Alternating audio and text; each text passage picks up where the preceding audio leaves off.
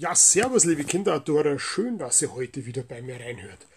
Es hat geschneit und jetzt ist es wirklich Winter. Was hilft schon die schönste Kälte, wenn der Schnee dazu fehlt?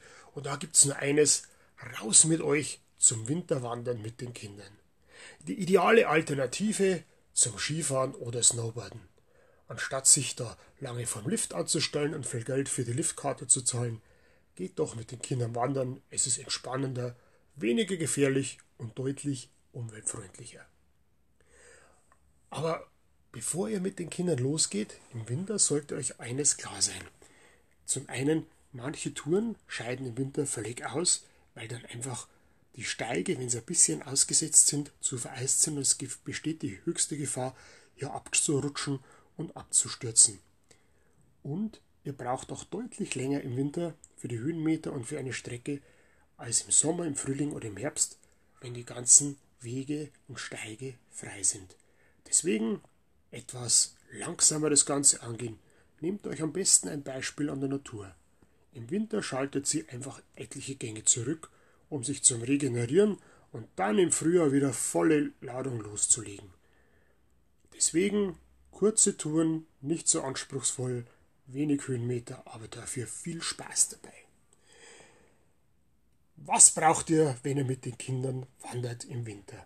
Also, wichtig sind schon mal die Schuhe.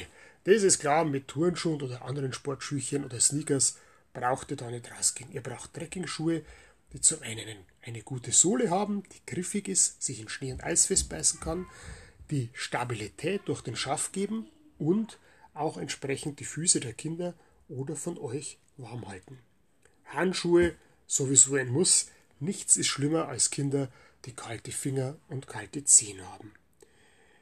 Dann braucht ihr Gamaschen. Solltet ihr euch etwas außerhalb von den ausgetrampelten Wegen aufhalten, braucht ihr diese, weil sonst kommt der Schnee in die Schuhe rein, schmilzt und dann wird es erst richtig kalt.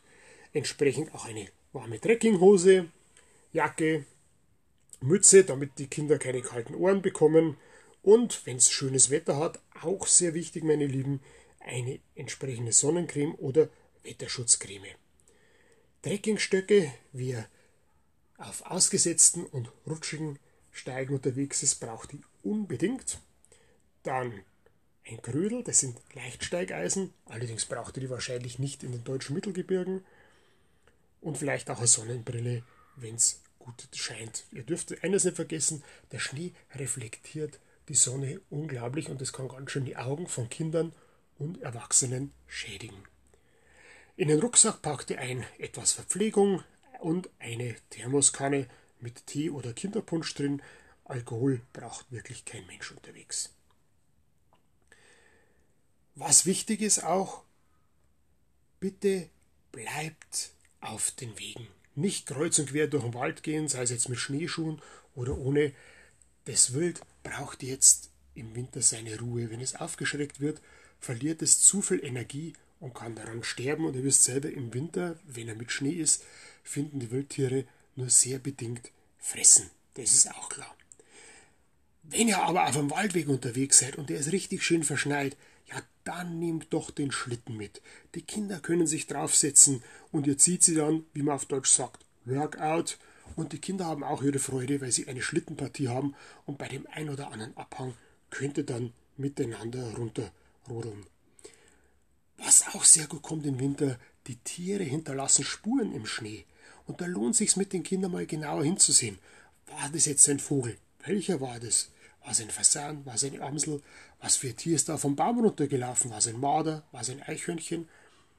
Ihr könnt auch den Kreis bei den Tierspuren der Tiere einengen.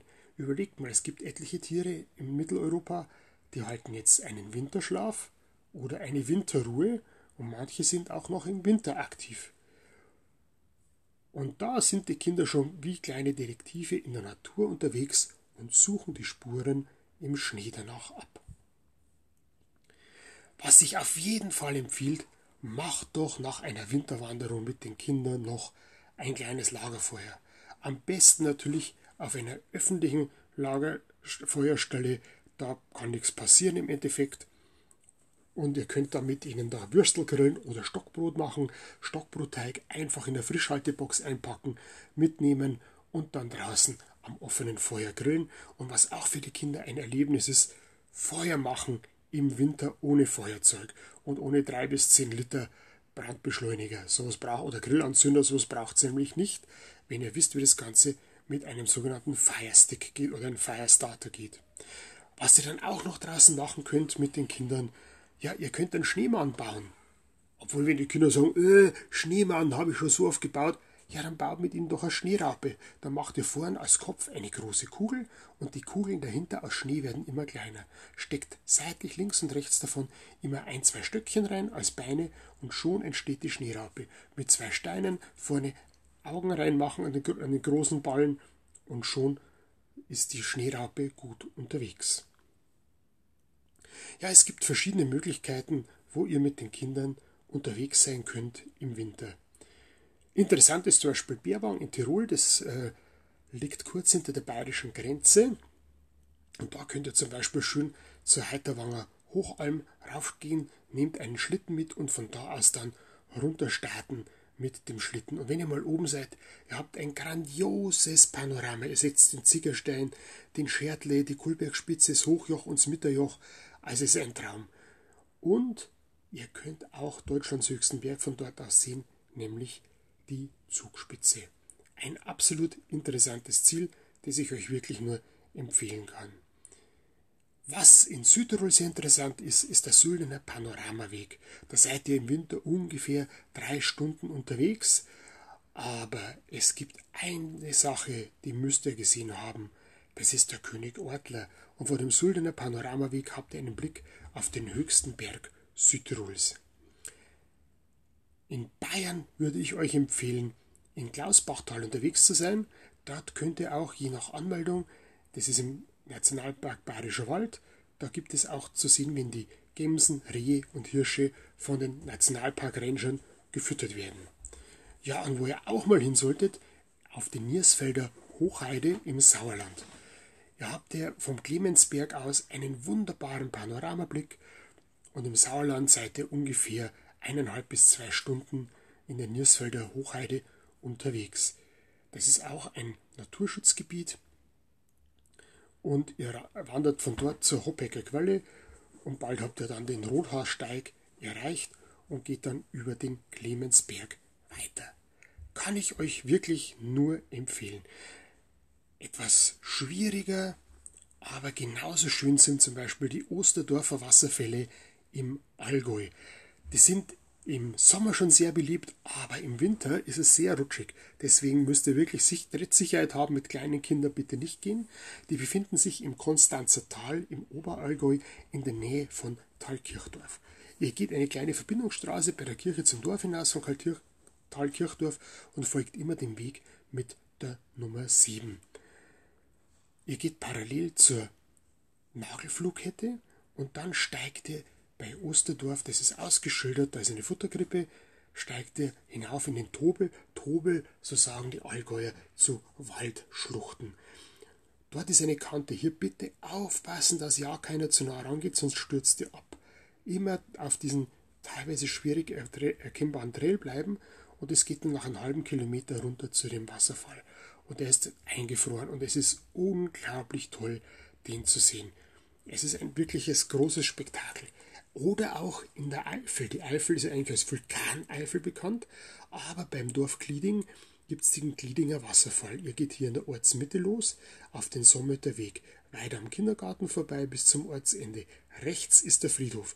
Ihr geht nach 300 Meter auf dem Sommeter Weg geradeaus, haltet euch links und dann kommt ein Feldweg. Dort biegt ihr rechts ab. Ihr seht ein Feldkreuz, dort wieder rechts halten und nach ungefähr 350 Metern seid ihr schon beim Gliedinger Wasserfall, der ist normal 28 Meter tief oder hoch und der höchste Kataraktwasserfall in der ganzen Eifel. Und den müsst ihr sehen, wenn der eingefroren ist. Es ist ein unglaubliches Spektakel, das gesehen zu haben. Ja, liebe Kinderautore, ihr kennt sicher noch weiter, weitere viele tolle Ziele, wo ihr mit den Kindern eine Winterwanderung unternehmen könnt.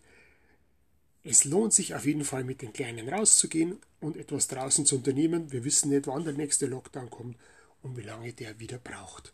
Ich wünsche euch viel Spaß dabei, hört wieder bei uns rein oder schaut auf unseren YouTube-Kanal oder geht auf kinderoutdoor.de.